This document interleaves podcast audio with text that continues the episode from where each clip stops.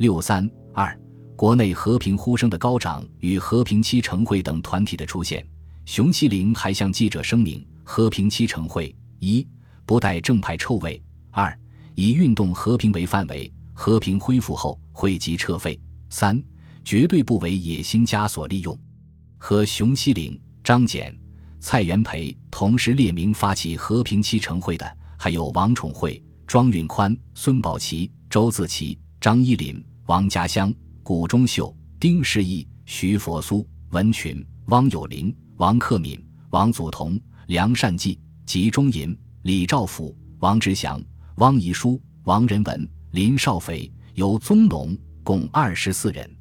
这些人除无党派名流外，包括了国民党或政学会、就交通系、研究系、直系，但都以个人资格参加，并不代表党派。和平期成会具有比较广泛的代表性。开始酝酿时，黎元洪和冯国璋认为该会与他们的求和本质相同，表示愿意列名发起。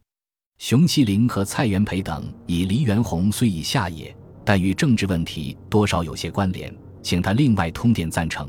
对于冯国璋，则因和战问题与段派的隔阂已深，又系刚刚下野，担心引起主战派的反感，也未同意他列名。和平期成会的通电发表后，博得了各方面人士的热烈反响。不仅主和派和其他希望和平的人士给予充分同情和支持，就连一些平日的主战派也在一旁打边鼓，表示喝彩。第一个发电表示赞成的是冯国璋。十月二十四日，他在赴和平期成会的电文中说：“诸君创办此会，导舆论政治上之正轨。”而亦反灰突教消之所为，各本热心，辅以毅力，振发龙溃，促进和平，岂为大局实力赖之？国璋一年以来所有之未逮者，亦得因诸君之计起而告决成功。导其以求，诸为努力。倘有相续之处，必竭绵薄以从。多数督军也都先后复电表示祝贺赞同。曹锟说：“诸公爱国爱群。”同身亲养，昆田应重任，愧无匡济之方，助听鸿谋，既遂关城之愿。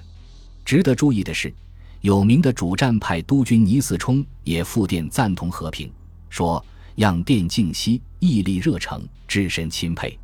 国家不幸，同是操戈，现在欧战江中，事已急急，非急筹统一，无以御外侮而救危亡。嗣冲虽愚。”然区区爱国之诚，正与诸公不谋而合。苟能和平统一，有所导助以求，对于贵会宗旨即表同意。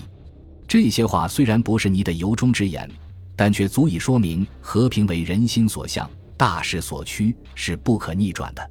还有一项与安福系沆瀣一气，为断派军阀积极筹措战费的新交通系首领、财政总长曹汝霖，因中央财政拮据。而各师所想纷纷，无法应付，也响应和平期成会样电，赞成和平。西南的反应是，和平是他们所赞同的，但必须服从护法的目的。十月三十一日，军政府复电和平期成会说：“德系通电，极表敬佩，唯念民国七人，政变迭成，无一字非调和了局，然不选种而变化极起，无他苟且偷安。”图一时之结束而已，故欲调和而欲纠纷，前世俱在，思之痛心。然则欲求和平，必为依法之和平，而非违法之和平；又必为永久之和平，而非暂时之和平。亮诸公有同情也。护法之举，唯在匡救事变，恢复真正共和政治之常轨。苟能以和平而达护法之目的。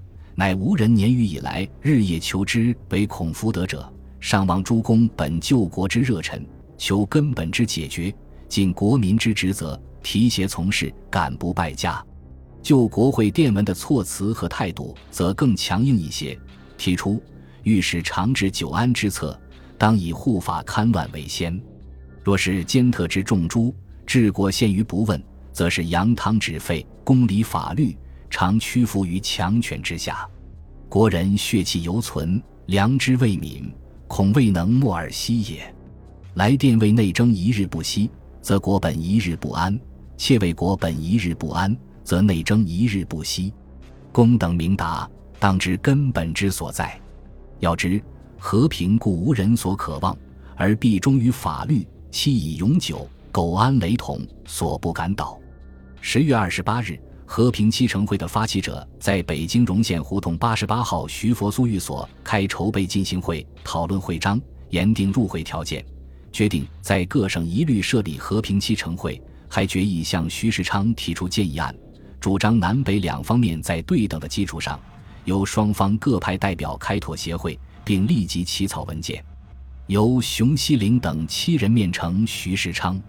三十日又开谈话会，决议纲领十条：一、以发书民意、促成和平为宗旨；二、进行方法：一、随时以文字或演说宣达国民渴望和平之心理；二、随时以函电或派专员对各方当局为同等之劝告；三、本会不提出和平条件，但会员得以个人名义发表意见；四、凡中华民国男子年满二十五岁以上，赞成本会宗旨。经本会会友介绍，得为本会会员。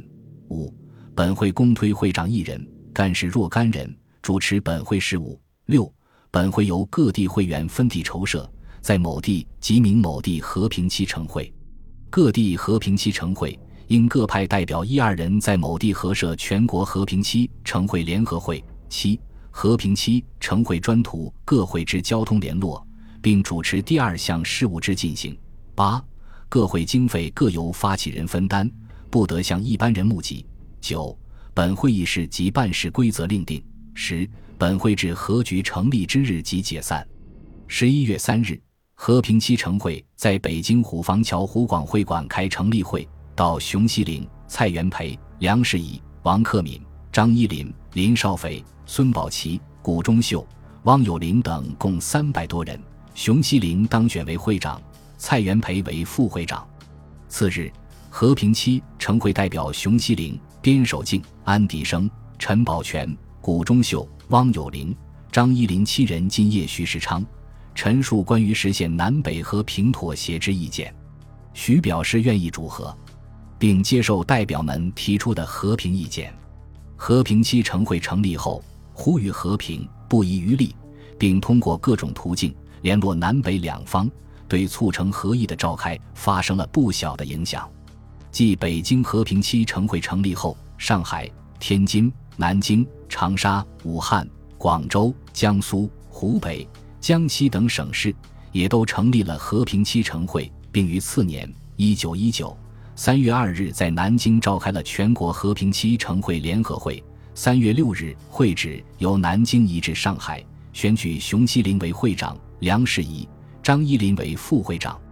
北京和平期成会成立后不久，十二月十八日，由京津商学各界发起组织的由各省省议会、商会、教育会代表参加的全国和平联合会，在北京京师总商会召开了成立大会，到二十余省区代表四十余人，会员二百余人，由蔡元培任主席。全国和平联合会发表宣言说：“本会由全国法定团体组织而成。”为真正民意机关，故对于南北和平会议，应实行共和国民应尽之义务。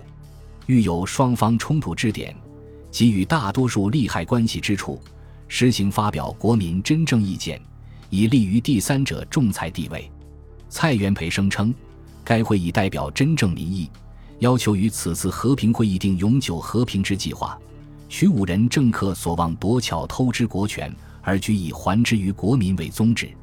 全国和平联合会比和平期成会联合会具有更广泛的代表性和群众基础。此外，在北京还成立了和平统一会和五族和平和进会。和平统一会由赵炳麟任主席，有会员二百余人，其后台是徐世昌和钱能训。